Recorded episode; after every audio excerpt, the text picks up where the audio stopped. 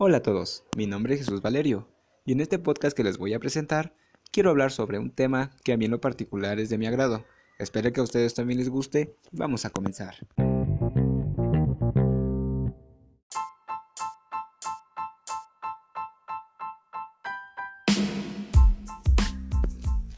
Y la información que les quiero compartir hoy es sobre cómo surgió el género musical que hoy mayormente se conoce como rap. Rap mexicano ha tenido un interesante desarrollo, siendo uno de los países con mayor influencia en el escenario de la hispana. Se ha catalogado el rap mexicano como uno de los más variados del mundo, ya que recibe fuertes influencias del rap de Estados Unidos, el de España y el de otros países latinoamericanos por el sur. México es visto como uno de los países con más público y oyentes de rap entre los diferentes países hispanohablantes aunque cabe destacar que el rap en México se es muy monopolizado, es decir, que hay muchos raperos comerciales y adinerados que no dejan emerger a otros artistas sin el apoyo de disqueras grandes como ellos, así como también sellos discográficos y colectivos que dan ciertas preferencias y privilegios a unos y a otros no.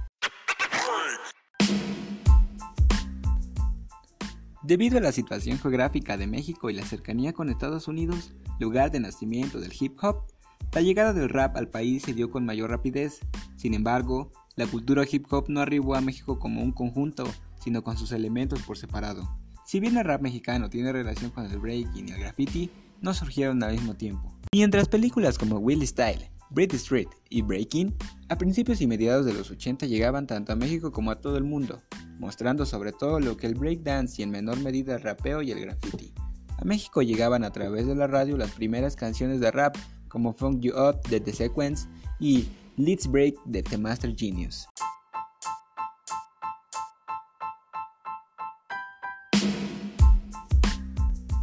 Pero ¿cómo fue la llegada de la palabra rap a México? Pues a principios de los 90 en el canal 13 de televisión, ahora Televisión Azteca, se transmitía el programa A Todo Dar, conducido por Juan José Peña y su hermana Albi Casado.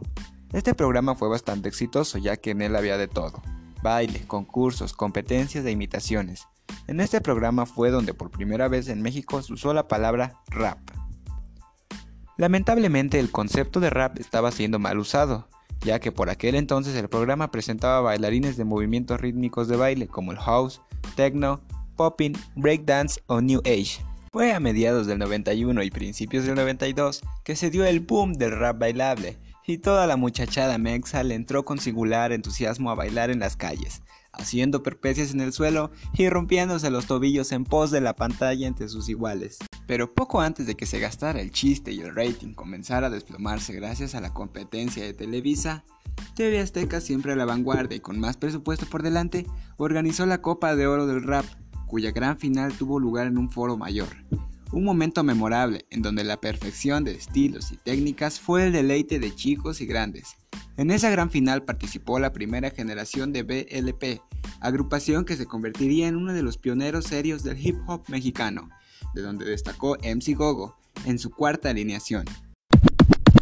Y comenzando con las primeras agrupaciones de rap que abarcaron los años 85 y 96, luego de la primera popularidad que había alcanzado el breakdance, la semilla ya estaba plantada pero fue en 1985 cuando surgieron los primeros grupos de rap en México, Sindicatos del Terror y El Cuarto del Tren, mientras en las radios, grupos como los Beastly Boys, Room DMC y Tone Lock en los años posteriores comenzaron a sonar con regularidad.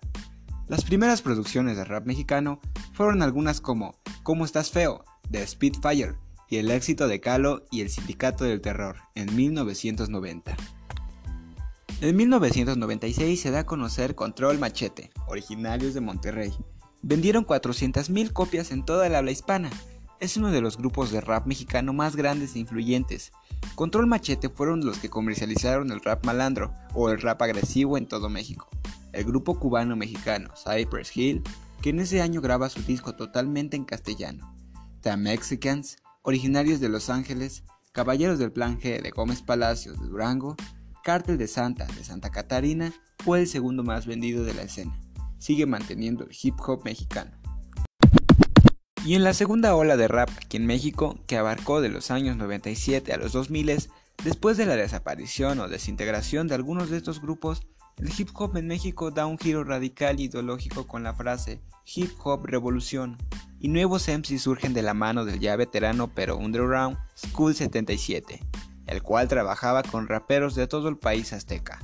De ahí surgen Magisterio, Boca Floja, Bribones hasta el cuello, Menuda Coincidencia, etc. La ideología cambia de su sentido desviado al sentido original del hip hop, que es la protesta y el sentimiento de respeto y unidad.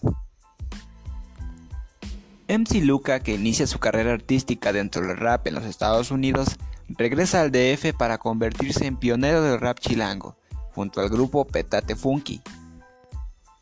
Posteriormente, en 1998, crea Chicalangos junto al Enfermo y DJ Jax King, y en el 2000 funda el crew llamado Vieja Guardia.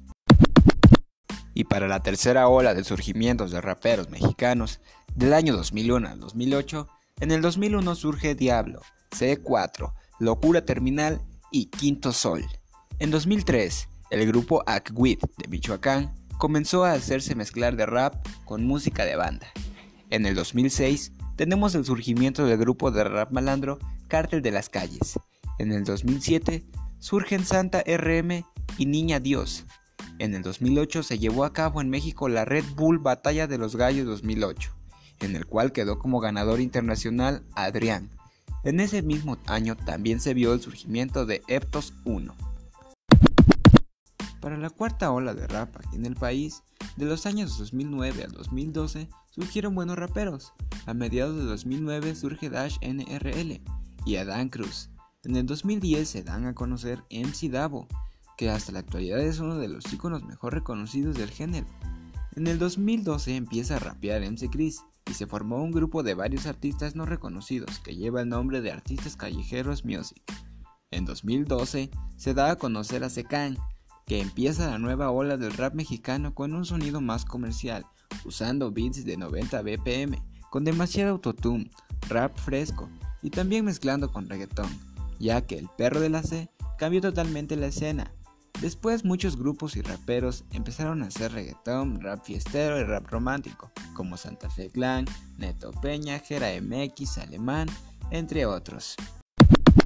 Y en la quinta ola del rap, se vio a Johnny Beltrán representar a México en la final internacional de la Red Bull Batalla de los Gallos en 2013, Argentina, al igual que el inicio de Jack Adrenalina y Asesino junto a otros MCs que han surgido gracias a Red Bull. Ya para la sexta ola del rap mexicano, del 2015 para la actualidad, surge Big Flow Music y Yoga Fire. Yoga Fire fue el primer rapero en introducir el estilo de trap por la vestimenta, drogas, mujeres en sus videos. Es de los primeros grupos que representan el trap mexicano. Tuvieron una gran aceptación con bases de trap, ya que tienen temáticas malandras, envidias, el barrio, drogas, el alcohol e influenciado por el trap americano de principios de los 2010. Alemán fue el primer rapero en introducir el nombre del trap por primera vez en México. Muchos fans se acoplaron a este subgénero.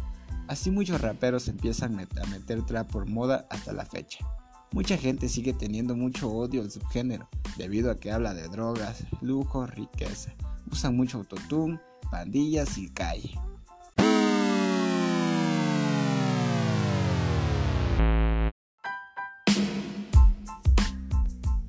Y así como en todos lados, en el rap también hay problemas. Según una casa productora de Guadalajara llamada Manhattan Project, propone cuatro principales problemas por el cual el rap no se ha alzado completamente como un género común, como lo es el rock, el reggae o el ska. A pesar de que ser rapero es sencillo y que cada día hay más seguidores de rap en el país, otro problema que tiene el rap es que la sociedad piensa que es música para delincuentes, drogadictos, todo esto se debe a la forma de expresarse de algunos raperos y MCs. Estas cuatro causas principales serían el elitismo, el pragmatismo, la falta de profesionalismo y la falta de apoyo mutuo. Hay grupos que por antigüedad tienen controlada la escena y si no eres de su agrado o simplemente no cooperas con ellos, se dedican a bloquearte y ponerte dedo. Te obligan a compaginar, o hacer cuate de ellos para poder sobresalir. Todo se hace como lo han hecho otras personas. Las nuevas caras ponen las mismas letras, los mismos beats, los mismos flows. Los veteranos no aceptan críticas, ideas u opiniones frescas que innoven. Todos quieren ser underground, pero no se dan cuenta que eso no es conocido, ni pagado, ni de calidad, ni levanta la escena, ni los llevará a ningún lado. Lo peor, que aquí el público consumidor aplaude a los pragmáticos reales, entre comillas. El toque de profesional se lo dan las disqueras exteriores, pero estas no nacieron en el rap. Las que se forman y se están formando exclusivas de este género son una bula en cuanto a lo profesional se refieren.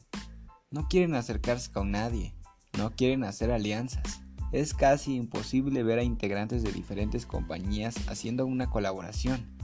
Estas deberían de dar calidad de grabación, promoción, buscar medios para dar a conocer, pero en México solo quieren que los raperos firmen sus contratos, cobrar de los eventos, hacer negocio con ellos sin invertirle ni buscar crecer.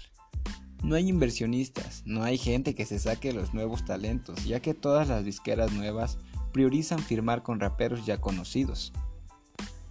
¿Y qué sería de la escena si los raperos que ya están pegados apoyaran a los que van empezando, sin importar del grupo que sean? Falta eso, cuesta mucho llegar y los que llegan por lo general se olvidan de dónde salieron y no se dan cuenta que si echaran una manita a cualquier nuevo MC, estaríamos haciendo un rotundo efecto en cadena que haría que por fin la escena dejara de crecer hacia los lados y pudiera crecer hacia arriba. Pero aún es cuando quieren el poco éxito para ellos solos.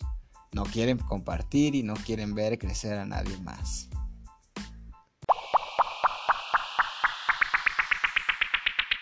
Y eso es todo. Espero que les haya gustado.